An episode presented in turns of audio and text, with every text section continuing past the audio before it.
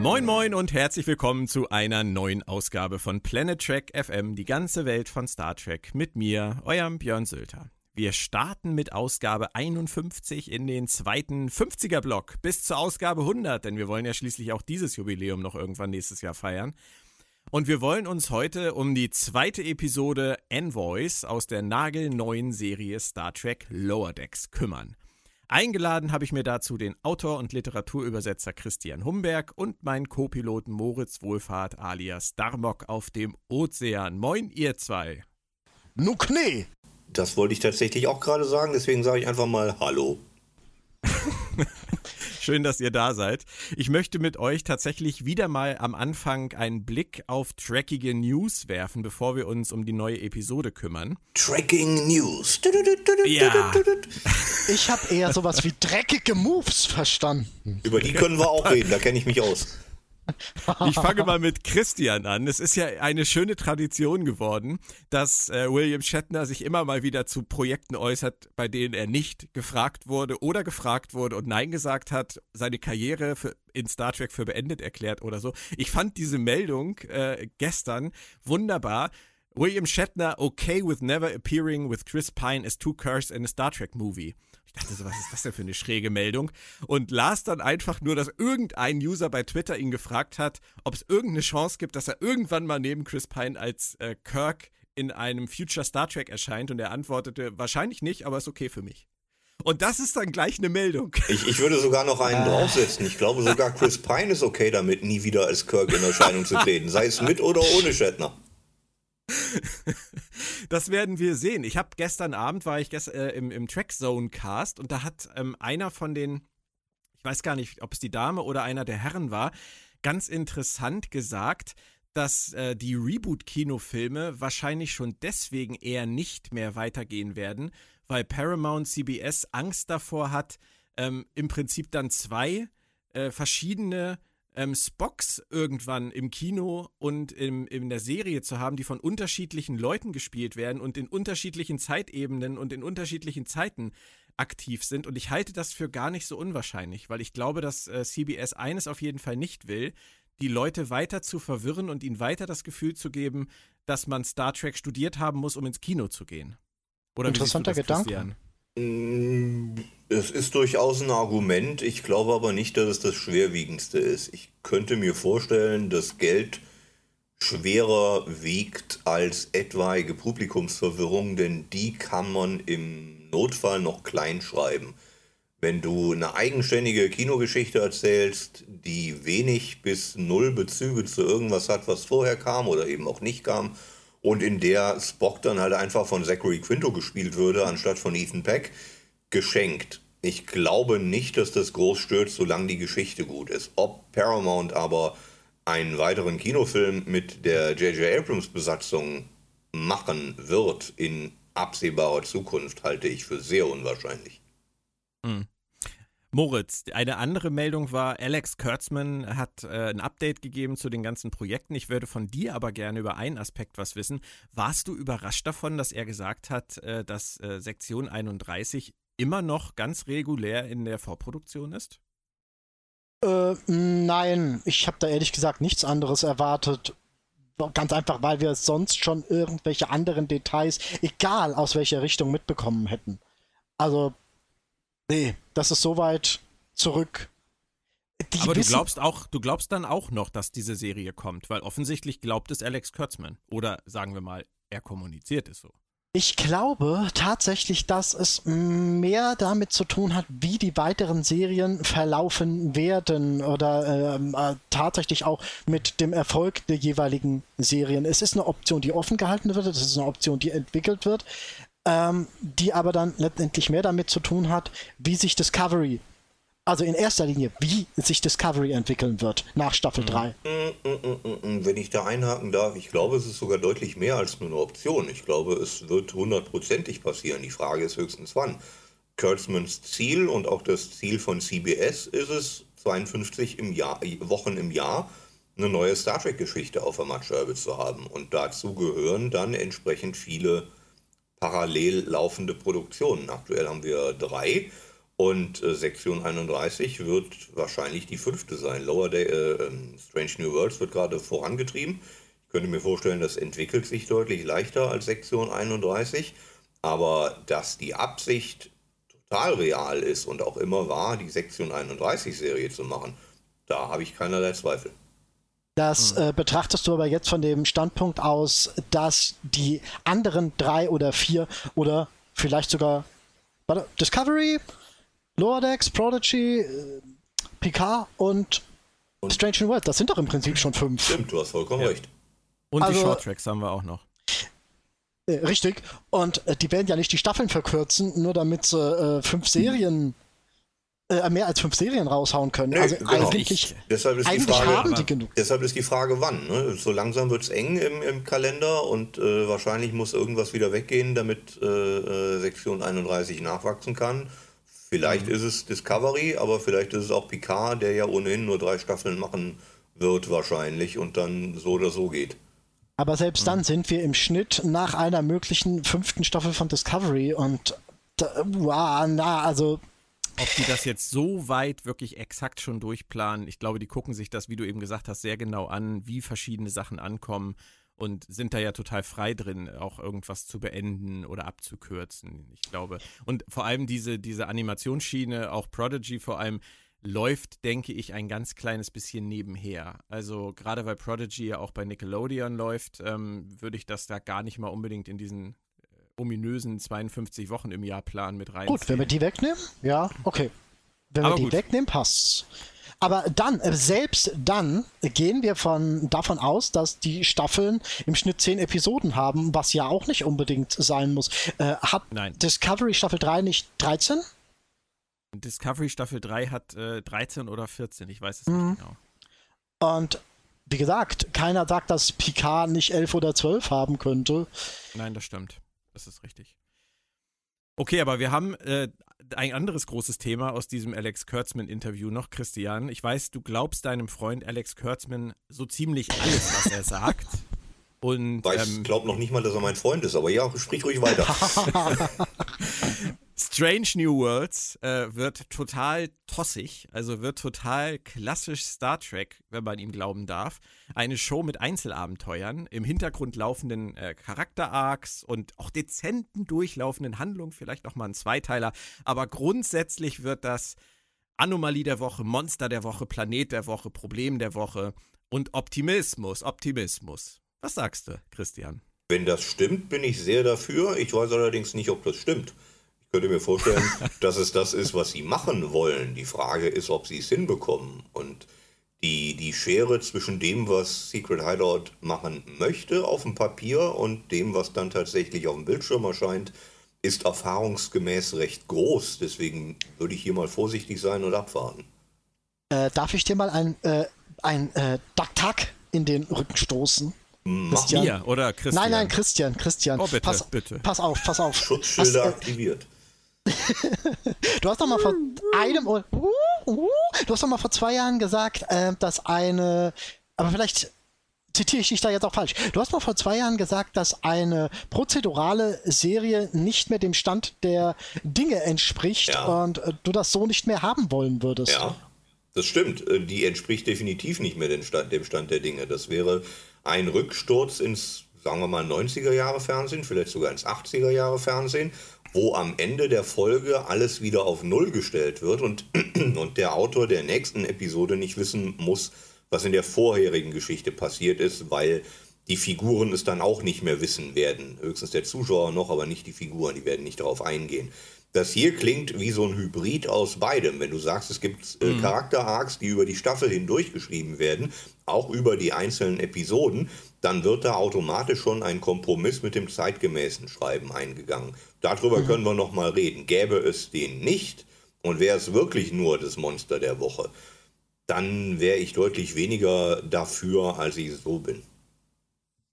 Was okay. ich bei den Charakter-Arcs total interessant finde, ist, äh, und das gerade, weil Alex Kurtzman es selbst erwähnt hat, ähm, Pike weiß ja durch Discovery von seinem Schicksal. Er weiß, dass er in wenigen Jahren sterben wird oder zumindest äh, nicht sterben wird, aber dass er nicht mehr in der Lage sein wird, sein ähm, Job auszuüben. Und ähm, Alex Kurtzman hat das so interessant formuliert, dass er mit dieser Information leben lernen muss und dass er trotzdem jeden Morgen aufstehen muss und eine optimistische Sicht auf die Welt und eine optimistische Sicht auf seine Arbeit und die Erforschung des Weltraums sich erhalten muss. Und dass er es persönlich sehr spannend findet, das zu schreiben, wie Pike damit klarkommt und umgeht. Und ich habe mir nur so gedacht, das ist letztendlich ja etwas, ähm, ein, eine Person, die äh, vielleicht sehr krank ist, todkrank ist und äh, diesen Endpunkt seines Lebens vor Augen hat und damit aber noch so gut wie möglich versucht umzugehen. Also den Optimismus, sich in einer schwierigen Zeit zu erhalten, das ist eigentlich ziemlich potenter Stoff, oder? Das ist meiner Meinung nach sogar ein zu schlauer Stoff für die Autoren. Moritz. Ich habe da so meine Bedenken. Ich hoffe nur. Du alte Unke. Ich hoffe nur, dass Pikes Coping Mechanism nicht in Religion besteht. Dass er nicht morgens, also wir, wir, wissen aus Discovery ja jetzt, dass sein Vater irgendwie Religionswissenschaftler oder sowas war.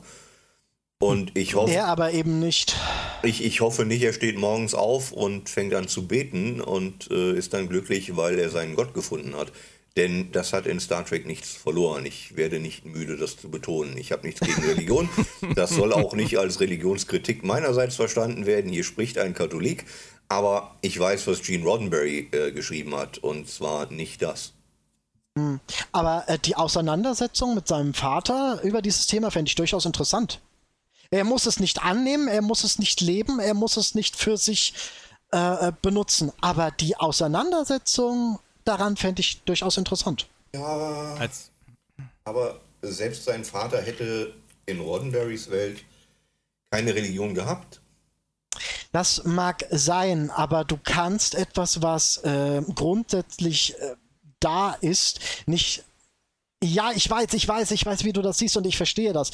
Aber trotz alledem finde ich, dass man sich mit diesen Themen durchaus auseinandersetzen darf, kann, soll und vielleicht sogar muss. Und ähm, nur weil es dem ursprünglichen Kanon oder dem ursprünglichen Serienkonstrukt entsteht, darfst du so etwas nicht wegreden als nicht existent.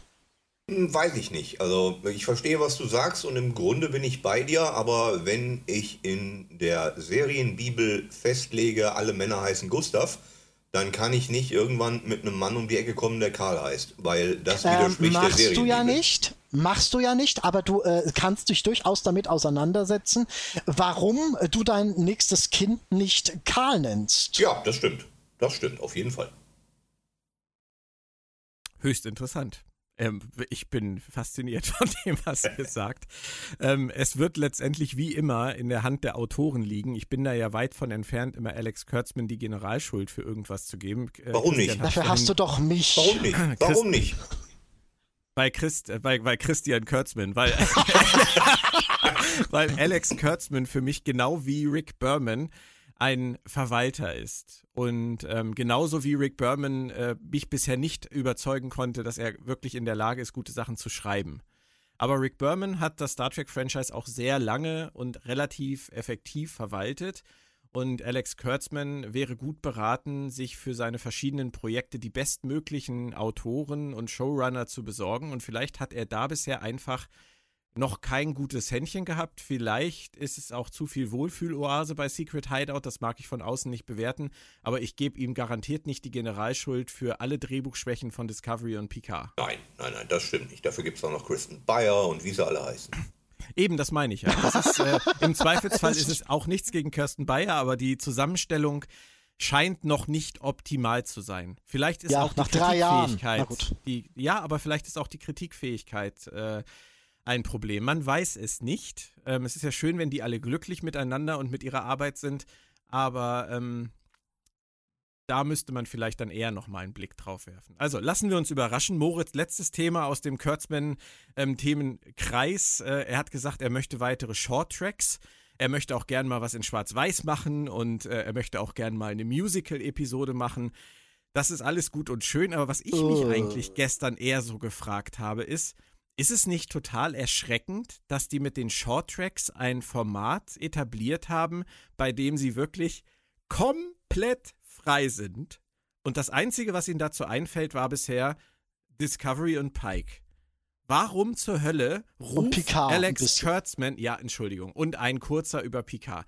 Warum zur Hölle ruft Alex Kurtzman nicht einfach mal bei Robert Duncan McNeil und Garrett Wang an und sagt, hey, Captain Proton, Short Track, ja. nächste Woche? Ja. Oder, ja, oder warum ruft er nicht einfach mal bei Call Mini an und sagt, Miles O'Brien mit Keiko und Kindern auf der Erde nach dem Weggang von DS9? Oder wie es jetzt gerade passiert ist, Alexander Siddig und Andrew Robinson haben bei YouTube ein Stück Fanfiction, ein, ein Telefonat zwischen Garak und Begier gespielt. Warum nicht sowas tun? Warum nicht Garak in Make-up hinsetzen, wie er Begier von seinem neuen Leben auf Cardassia erzählt? Moritz, es geht mir darum, die haben wirklich alle Möglichkeiten. Ja, alle. ich weiß. Und sie machen nichts anderes als ihren eigenen verdammten Mikrokosmos-Kram. Warum? Ja. Medienwirksamkeit. Sie wollen einfach das haben, von dem sie sich Medienwirksamkeit und neue Fans versprechen und nicht irgendwas, was alte Fans glücklich macht. Und Kosten. Das ist doch Quatsch. Aber das ist doch Quatsch. Wenn, wenn ja, natürlich Leute, ist das, das Quatsch, aber ja, du bist kein Kostenfaktor. Das kann ich akzeptieren. Das kann ich akzeptieren, Christian. Aber ähm, guck dir JMS an, der hätte seine Serie damals als Puppentheater zu Ende gemacht, wenn er gemusst hätte. Ja. Es, es aber, gibt immer eine Möglichkeit. Aber wenn ich der, es gibt auch wenn, wenn ich der ja. Agent von Colmini bin und äh, Alex Kurtzman ruft an wegen diesem Vorschlag, den ich großartig finde, dann schreibe ich mal gleich ein paar Nullen hinten dran an die Summe, weil ich weiß, die wollen meinen Klienten haben. Und dann reden wir drüber. Wenn ich der Agent von Anson Mount bin, mache ich das nicht, weil Anson Mount aktuell ist und froh ist, dabei mhm. zu sein. In zehn Jahren wird das der Agent von Anson Mount auch anders machen. Da, das kann ich akzeptieren. Also ähm, ist natürlich kein schöner Grund. Außerdem, aber ja. Außerdem, die Anson Mount-Geschichten, um bei dem Beispiel zu bleiben, sind aktuell in Produktion und können beworben werden. Deep Space Nine ist alt. Ja, aber was ich als Quatsch empfinde, ist zu sagen, ähm, die wollen jetzt irgendwie die, die, die, die Massenappeal oder die wollen äh, das machen, was, was ankommt oder was sie bewerben können. Da sehe ich viel mehr Potenzial in den anderen Geschichten.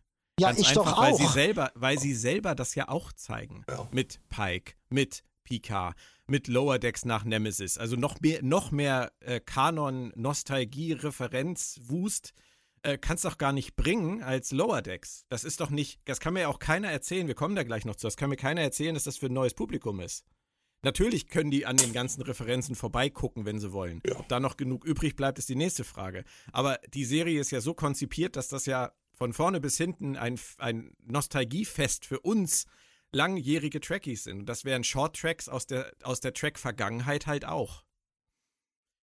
Gut, aber das, das Geldthema ist ein Thema, Christian. Ähm, da werden wir mit leben müssen. Aber vielleicht kommen sie ja trotz irgend, äh, trotzdem irgendwann mal auf äh, den Gedanken, zumindest hier und da mal was einzustreuen.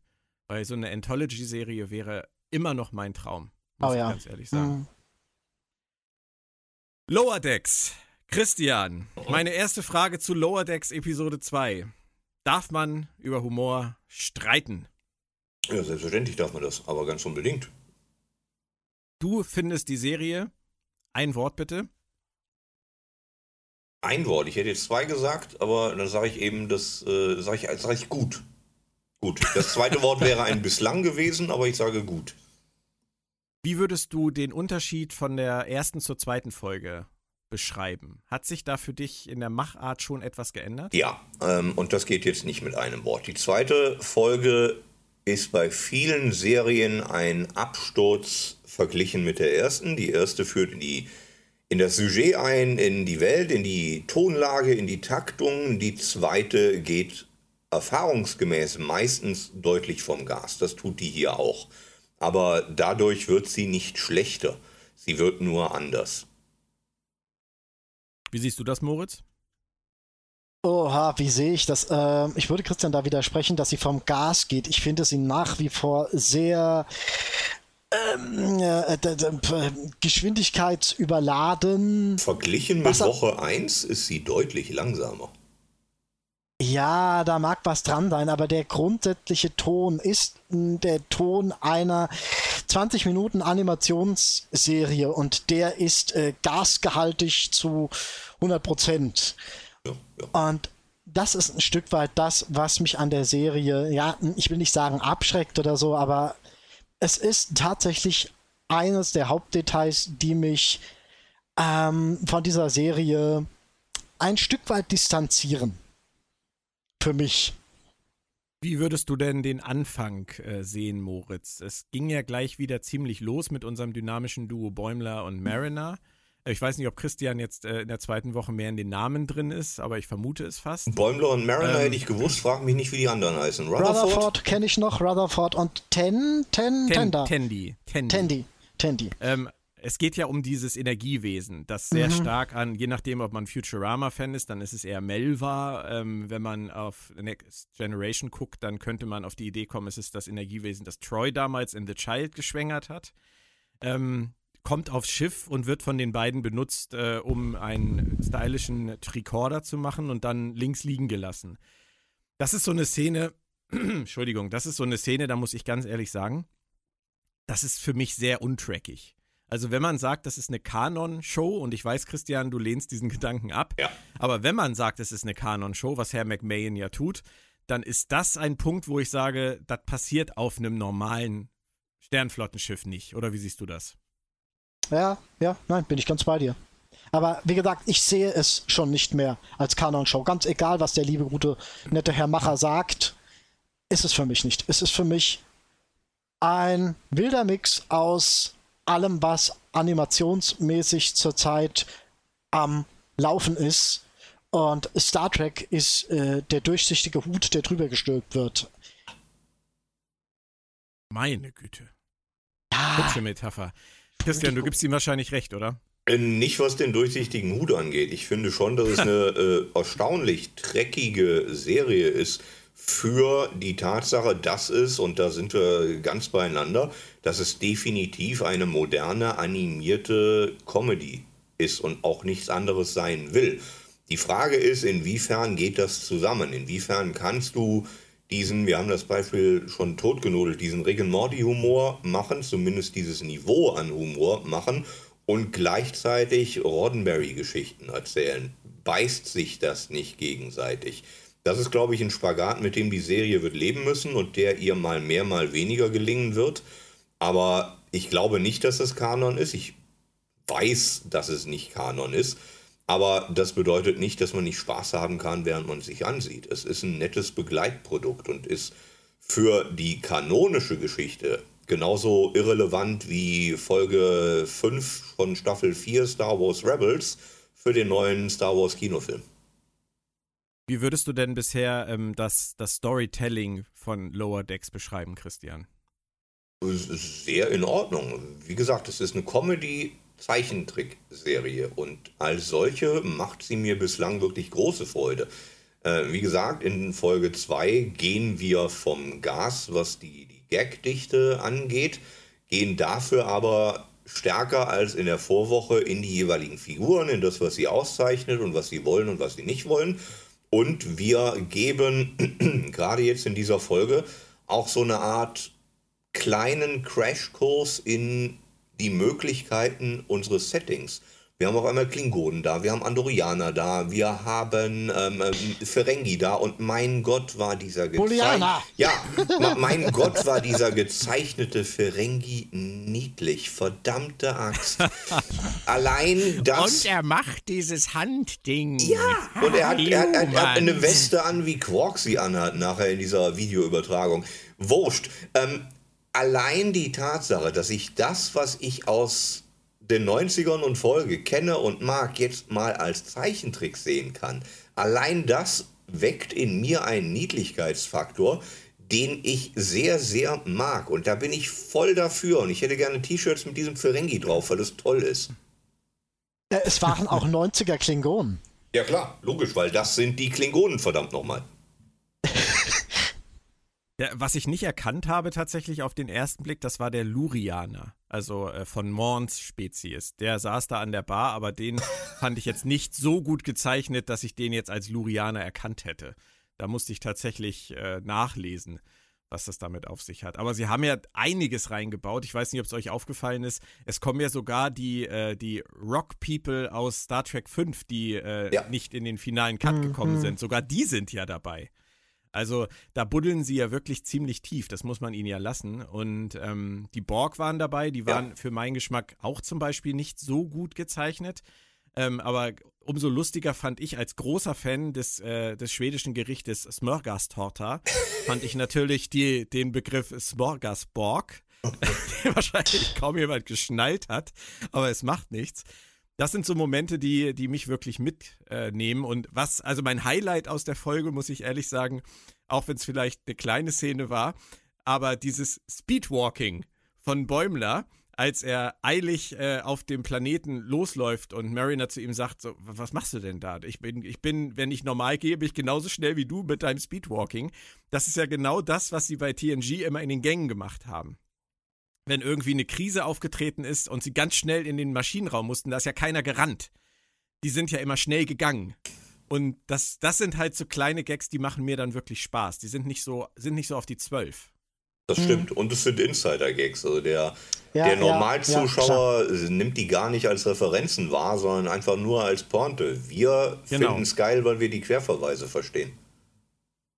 Oder die Zitate aus äh, Star Trek 2, als Mariner schläft und äh, aus Star Trek 2 äh, Khan sozusagen zitiert, ja. ausgesetzt hier und was für ein Traum und so. Das ist, das ist natürlich schon ganz nett. Auf der anderen Seite, ähm, Moritz, ich störe mich ein ganz kleines bisschen, auch nur persönlich. Ich weiß, dass das äh, in diesen Formaten sehr, sehr verbreitet und sehr, sehr üblich ist. Aber ich störe mich tats tatsächlich daran, wenn sie ähm, auf dem Niveauometer sehr weit nach unten greifen und ähm, habe jetzt nicht so ein riesen Fable dafür, wenn jemand zum Beispiel sagt, der hat auf sein Butlet gekackt oder ähm, wenn der Klingone da halt in der Botschaft liegt und erstmal gleich. Und, äh, da kommt ja ständig irgendwer. Das ist, ja, äh, aber das ist halt, das, ich weiß halt immer nicht so genau, da weiß ich wirklich tatsächlich die Zielgruppe nicht so genau. Ich bin sie offensichtlich nicht.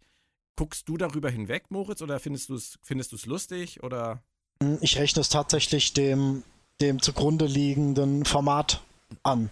Das ist dieser Kompromiss, den man dann halt gehen muss. Ich fände es viel großartiger, wenn es ohne wäre, weil es dieses Format meiner Meinung nach ein Stück weit äh, von anderen Formaten absetzen würde. Ich möchte hm, nicht genau. sagen erhöhen, ähm, obwohl ich diesen Gedanken hatte, aber ähm, im Schnitt meine ich es leider auch. Es wäre äh, in Anführungszeichen mutiger und auf jeden Fall eigenständiger.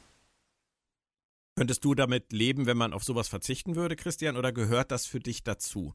wenn ich, jemand auf sein Butlet kackt. Ich könnte problemlos damit, äh, damit leben, wenn es nicht wäre, aber es stört mich kein bisschen. Es ist eine äh, animierte Comedy. Wenn das Michael Dorn in einer Realverfilmung wäre, dann hätten wir jetzt ein Problem. Aber das hier geschenkt, das ist eine Pointe und für Pointe Alexander, ist die Serie da. mein Sohn. Ja, Heute kacken wir auf mein Kacke nie auf, genau. Heute zeige ich dir die Ehre in dem Vorgang des Au Naja, okay, wir wollen das nicht vertiefen. Ähm, Papa, okay. ich muss mal aufs Klo. Nein, mein Sohn, dafür haben wir das Butlet. Richtig. Also doch noch eine Captain Worf-Serie. Und wenn es nur dafür ist. Aber gut. Ähm, Wussten wir bis heute, dass die Klingonen ihre Butlets damit schärfen, indem sie draufkacken? Ah. Fanfiction, Internet, make it happen. Au, au, au, Ready äh. for battle. Okay. Ähm, was mir sehr gut gefallen hat, in der ersten Folge äh, war für mich Rutherford und genauso wie Tandy noch sehr blass. Jetzt haben sie die beiden ja ähm, zusammengebracht und mhm. Rutherford ist ja so vom, von, von der Schreibe her sehr sprunghaft, würde ich mal sagen. Ähm, sehr flexibel und äh, möchte Tandy ja da diesen Gefallen tun und springt deswegen ja mal durch die ganzen Abteilungen. Ich fand es erstens super, dass wir die äh, wird die eigentlich Cerritos oder Cerritos? Ich weiß das gerade gar nicht. Ich glaube Cerritos. Ich glaube Cerritos. Das ist eine Stadt in die, Kalifornien. Ah, okay. Dass wir die etwas näher kennenlernen. Das fand ich super. Dass wir die Führungsoffiziere ein bisschen kennenlernen, fand ich super. Und was mir total gefallen hat, ist, dass Rutherford in jeder Abteilung ähm, sich ausprobieren darf.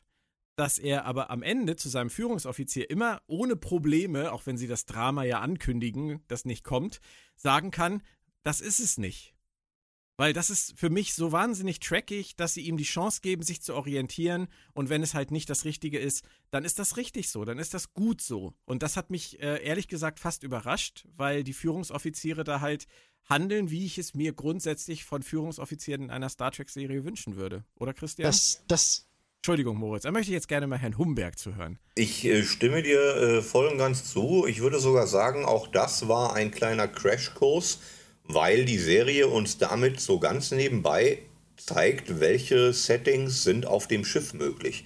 Wir haben die Krankenstation, wir haben den Maschinenraum, wir haben die Brücke, wir haben dies, wir haben das, wir haben jenes und so ein bisschen schon mal anteasert, was man in diesem Raum jeweils spielen kann und wie die jeweiligen Begebenheiten da sind. Die Security-Leute sind alle so Bro, so, ah, ja, Bears, wuh, wuh, wuh. In, auf der Krankenstation ist diese schlecht gelaunte Katze und die Leute sterben alle, wenn man ihnen keinen Mut macht und all so ein Kram. Das fand ich sehr, sehr lustig. Was ich auch sehr mochte, ist ähm, die Charakterisierung von Rutherford, dass er alles stehen und liegen lassen würde, wenn es die Logik ihm vorgibt durch sein vulkanisches Implantat. Wenn äh, die Tandy ihm sagt, ich brauche da einen Kumpel, dann ist es logisch für ihn, dass er der Kumpel ist. Und wenn das dafür bedeutet, dass ich alles opfern muss, was ich mag, dann mache ich das. das. Das mochte ich so von der, von der Eigenschaft her, die, was es über ihn aussagt. Hm. Moritz, du wolltest auch was sagen. Ähm, ich unke mal. Mich hat das halt. Einerseits würde ich sagen, deinem Trackigen etwas entgegenwirken und sagen, die Handlung wollte es so, denn in jeder anderen äh, Animationsserie wäre das genauso gewesen. Dadurch hat es sich jetzt nicht groß abgehoben und zum anderen hat es mich doch leider ein bisschen an äh, Gordon Malloy aus ähm, 2x4 Orville erinnert, der auch ähm, seinem Pilotendasein auf Wiedersehen sagen will, um was anderes auszuprobieren und letztendlich was ähnliches macht, nur um dann zum Schluss rauszukriegen, was ja recht schön ist, ähm, dass er ein guter Pilot ist und wieder zurückzugehen. Ich sehe hier tatsächlich ein bisschen ähm, Zweitverwertung, die ist mir so ein bisschen, das kenne ich schon. Das würde ich jetzt als Argument aber tatsächlich, glaube ich, nicht gelten lassen. Also, dass das schon mal da war, ist ja keine Frage. Das gab es wahrscheinlich in jeder Highschool-Serie schon mal. Aber ähm, ich finde trotzdem, dass es hier als Ansatzpunkt für äh, die Vorstellung des Settings und der Figuren, die nicht im Fokus stehen, die Führungsoffiziere, eigentlich eine ganz nette Idee war. Die Frage ist nicht, ob es schon mal da war. Die Frage ist, ähm, wie es schon mal da war. Und da fand ich es in den Details halt recht ähnlich. Also auch ähm, gemessen an TNG, wo, wo Troy sich in der Kommandostruktur ausprobieren will. Wobei ich die äh, TNG-Referenzen da noch in Ordnung finde, aber im Grunde, wenn mehrere Serien zu schnell hintereinander ein ähnliches Szenario abspulen, da frage ich mich dann ein bisschen, äh, treffen die sich alle irgendwie beim Mittagstisch und erzählen sich gegenseitig ihre Drehbücher und äh, äh, oh, das klingt aber gut, das muss ich auch machen. Okay. Christian, der Kobayashi Maru Abklatschtest, äh, der mit Rutherford veranstaltet wird, ja. äh, den fand ich tatsächlich auch sehr charmant. Vor allem dieses, äh, oh, der Kindergarten ist weggesprengt. das fand ich in der Tat auch. Die Grundschule auch. Und die Reaktion dann vom Führungsoffizier, wir machen das gleich nochmal mit mehr Kindern. Da bringen wir mehr Kinder. Das ist, das ist halt abgründiger Humor, mit dem ich dann tatsächlich auch mitgrinsen kann. Ja, genau. Ich mache das hier ähm, seit 20 Jahren. So viele Leute sind noch nie gestorben.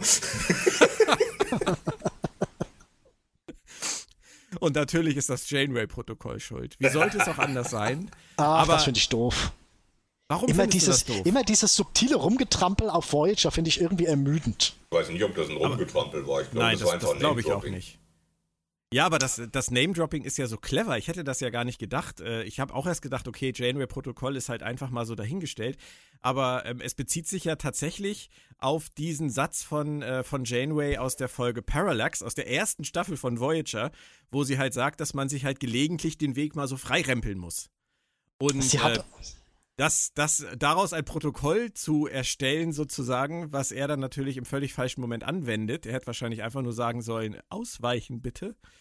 Ähm, das fand ich halt einfach nett. Und dass man sowas dann auch nachlesen muss, also dass man sich dann die Mühe machen kann zu sagen, woher kommt denn das jetzt? Und ich gehe jetzt mal zu Memory Alpha und äh, lese mir das alles durch mit den Rock People und so weiter. Mhm. Und das hat, das finde ich, hat schon was. Also, ähm, das ist ein, das ist ein, äh, wie soll man das sagen? Es ist so ein, so ein Goodie dieser Serie, wo, mit dem man dann auch nach dem Gucken zumindest noch Zeit verbringen kann. Den Fundus schöpfen sie toll aus, das werde ich überhaupt nicht abstreiten, zu keinem Zeitpunkt. Also sowohl kanonisch als visuell als was weiß ich wohin. Das machen sie gut. Und das, ist, das ist auch was, was sie ein Stück weit von Secret Hideout unterscheidet, ehrlich gesagt, und von Bad Robot vorher. Denn auch die haben sich bislang sehr offenherzig am Fundus von Star Trek bedient. Es blieb aber beim Copy-Paste. Benedict Cumberbatch war nicht Khan Noonien Singh, sondern eine Figur, die Khan hieß, weil man damit Erinnerungen, Konnotationen wecken wollte, die man dann aber nicht genutzt hat und so weiter. Es, es hieß Star Trek, aber es spielte nur in den Kostümen von Star Trek. Hier Mike McMahon und seine Truppe wissen, was das Janeway-Protokoll ist. Bad Robot hätte das einfach nur als, als Name-Dropping drin gelassen. Ja, gut. Ja, bin ich bei dir. Ja. Da bin und ich bei dir. Was natürlich auch sehr hübsch ist, dass sie dadurch, dass sie nicht so viel Make-up äh, brauchen, beziehungsweise gar keins, äh, dann auch einfach. So eine Ahnung, wie Jerry O'Connell geschminkt wird, bevor der ans Mikro geht. Mein lieber Mann. Aber das ist dann wahrscheinlich nur äh, für sein persönliches Befinden, damit er sich wohler fühlt. Da wollen wir nicht drüber diskutieren. Das kann er ja tun, wie er möchte. Ähm, aber glaube, sie können halt diese ganzen, diese ganzen Alien-Spezies tatsächlich einfach mal reinhauen. Zehn Andorianer mhm. und, äh, und halt noch den Lurianer und der, der transformiert sich in das und der Shapeshifter läuft auch noch durchs Bild. Und Meine kleine Lieblingsszene war ja von wegen, die Andorianer, ja, ja, das waren Gründungsmitglieder der Föderation. Ach, willst du mir jetzt auch noch was über die Tellariten erzählen? Das finde ich schön. Das finde ich so ein, so ein schönes kleines Dings von wegen, äh, äh, es waren Vulkanier, Telleriten und Andorianer und Menschen und da dann quasi durch den, durch den ganzen Garten zu gehen, mhm. das finde ich gut. Das und, macht Spaß. Äh, auch wenn Mariner mich bisher ja relativ viel genervt hat, ähm, am Ende dieser Geschichte mit Bäumler, die ich auch recht generisch fand, muss ich gestehen, ähm, war sie mir dann das erste Mal wirklich sympathisch. Gar nicht nur, weil sie diesen Ferengi äh, mit dem Zwicker, nee, es war kein Zwicker, es war ein, äh, was hatte der nochmal? Monokel? Ein Monokel, genau ähm, beauftragt hat, äh, Bäumler sozusagen einen kleinen Triumph zu verschaffen, sondern vielmehr, weil sie es ertragen hat, wie er sich aufgeführt hat. Ja. Es war ja auch nicht sehr trackig, wie er da besoffen in der Bar dann immer wieder mhm. äh, erwähnt, dass sie keine Ahnung hat und ja es ist ja auch relativ äh, rassistisch, was er von sich gibt gegen die Ferengi, muss man ja halt auch mal sagen. Ja. Aber sie erträgt es. Also sie erträgt es mit viel Alkohol, aber sie erträgt es und geht zurück in ihr Quartier und ähm, kann sich an diesem kleinen Triumph für Bäumler miterfreuen. Das ist, denke ich, ein ganz, ein ganz guter Weg für ich, sie. Vielleicht. Ich, ja, ich, ich würde allerdings das Wort rassistisch äh, mal in Abrede stellen, denn es ist eine Comedy und die Ferengi werden nicht ganz grundlos hier als äh, gieriger Schleim dargestellt, quasi. Und dass er dann sagt, dass sie das sind, geschenkt. Ich glaube nicht, dass es hier darum geht, äh, Freiheit und Gleichheit und Brüderlichkeit für die Ferengi zu, zu erkämpfen, sondern darum, diese Figur oder von mir aus auch dieses Volk als Pointe zu benutzen für die Geschichte, die wir hier erzählen. Das ist völlig in Ordnung im Kontext von dem, was es ist. Ja, meinetwegen. Oder Moritz? Ja, klar, im Kontext von dem, was es ist. Ja. Das ist so für mich der Kernsatz. Wer von euch erinnert sich noch an die TNG-Episode Lower Decks? Ja. Ja, klar. Da ist doch die äh, Sito Jaxa am Ende gestorben. Mhm. Ähm, glaubt ihr, dass äh, Jaxa Prime, der Planet, der hier erwähnt wird, sozusagen auf sie zurückgeht? Oder ist das tatsächlich mal ein Zufall? Ah, das ist ein im Serienkontext gewollter Zufall, würde ich jetzt so. Die Oder Serie heißt ihrem, Lower Decks, sie basiert ja, auf Lower Decks. Aber es könnte ja äh, ein Planet sein, der tatsächlich äh, nach ihrem Opfer benannt wurde. Damit hat er aber, dann hat er aber nichts mit den Cardassianern zu tun und mit der Situation zwischen Föderation und Cardassia und äh, nee, da sehe ich keinen tieferen Zusammenhang drin. Das ist dann eher wieder Name-Dropping, ne? Naja, nein, es ist gemessen an der Herkunft der Serie, ist es passend gewählt, aber. Okay. Und dass Bäumler einfach nur mal so nebenbei sagt, ach ja, Sektion 31, ja, das sind auch die ganz coolen. Ja, das ist halt so ein Stück weit Name-Dropping. Das weiß ja offensichtlich auch heutzutage, weiß ja jeder. ja, irgendwie jeder. Klar, klar. Christian, dieses Energiewesen am, am Anfang, das äh, verschwindet am Ende der Szene in Captain Freeman. Hast du das auch so gesehen? Ja. Passiert da noch was? Nein.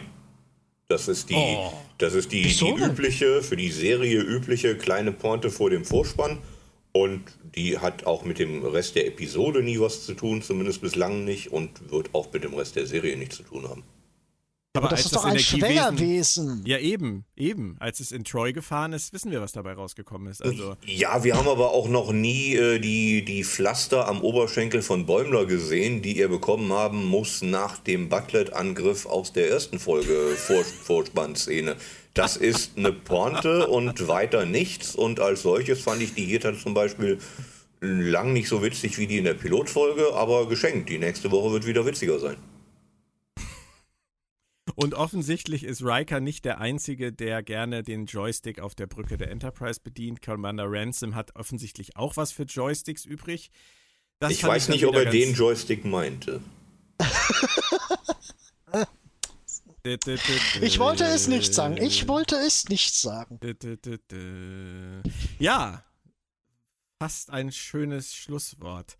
Ähm, gut, ich versuche irgendwie den Bogen zu kriegen zum spontanen Abbruch des Podcasts.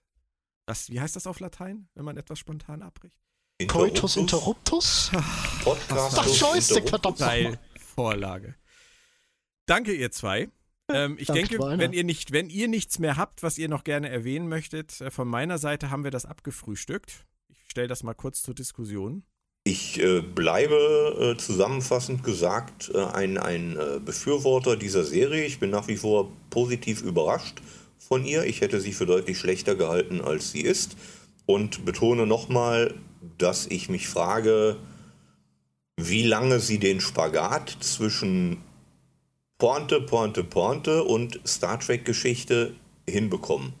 Oder ob sich das nicht, und da können wir auch irgendwann mal drüber reden, ob sich das nicht gegenseitig ein Stück weit aushebelt, dass du Pointen zurückfahren musst, weil du nämlich die äh, Personality-Geschichte für Rutherford erzählen musst wie eine Star Trek-Geschichte und umgekehrt, dass dich die, die Star Trek-Geschichte daran hindert, äh, Pointen zu machen.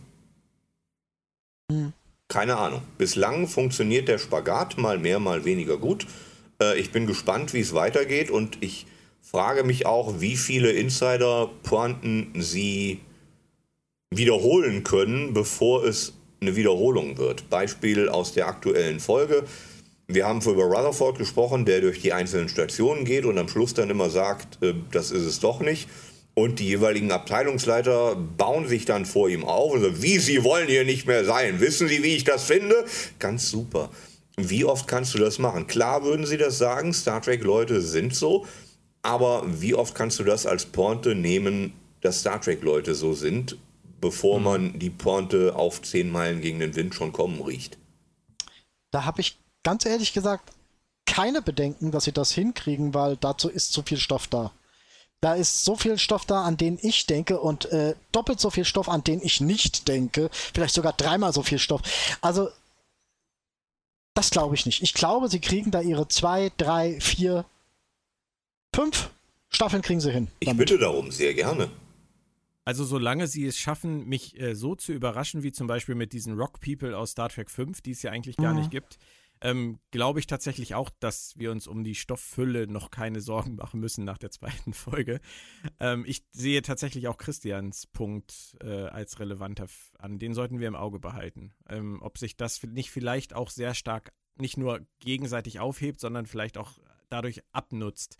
Das müssen wir, müssen wir schauen. Wir haben jetzt erstmal noch acht Folgen und äh, ich freue mich auch drauf. Also ich finde es unterhaltsam, ähm, würde mir wünschen, dass sie vielleicht gelegentlich äh, das Tiefgeschoss des äh, Humorniveaus meiden würden und äh, dann einfach auf den, den Witz verzichten. Aber wir werden sehen, wie es weitergeht. Das, was es sein will, ist es wirklich gut. Das kann ich nicht anders sagen. Hey. In, in, den, in den gemessen des äh, äh, ähm, Kontext des. Genre-Kontext ist es wunderbar. Ob das jetzt einem Trekkie gefällt, das muss jeder Trekkie für sich selbst entscheiden. Korrekt. Und da kann ich jegliche Argumentation verstehen. So ist es einfach für mich. Amen. Äh, Entschuldigung, Christian, ich wollte nicht. Das darf man nicht sagen. Ich bitte darum, ja. Ja, ja. Danke, ihr zwei. Und gerne in den nächsten Wochen, wenn ihr Lust habt, wieder, wenn es wieder heißt äh, Star Trek Lower Decks und Sehr Planet gerne. Trek FM. Ich wünsche euch einen schönen Tag, ihr zwei. Tschö, tschö. Tschu, tschu. Und jetzt darfst du noch mal sagen, Christian. Komm, hau raus. Das ist so eine Begrüßung, aber. Ja! Ich gehe auf mein Butlet kacken. Das ist viel portabler als ein Klo. Warum nennt man das dann nicht eigentlich Kacklet? Wenn du auf ein Buttlet kackst, wird dann aus dem Dixie-Klo ein Pixie-Klo? Ich, ich bin weiter für Kacklet.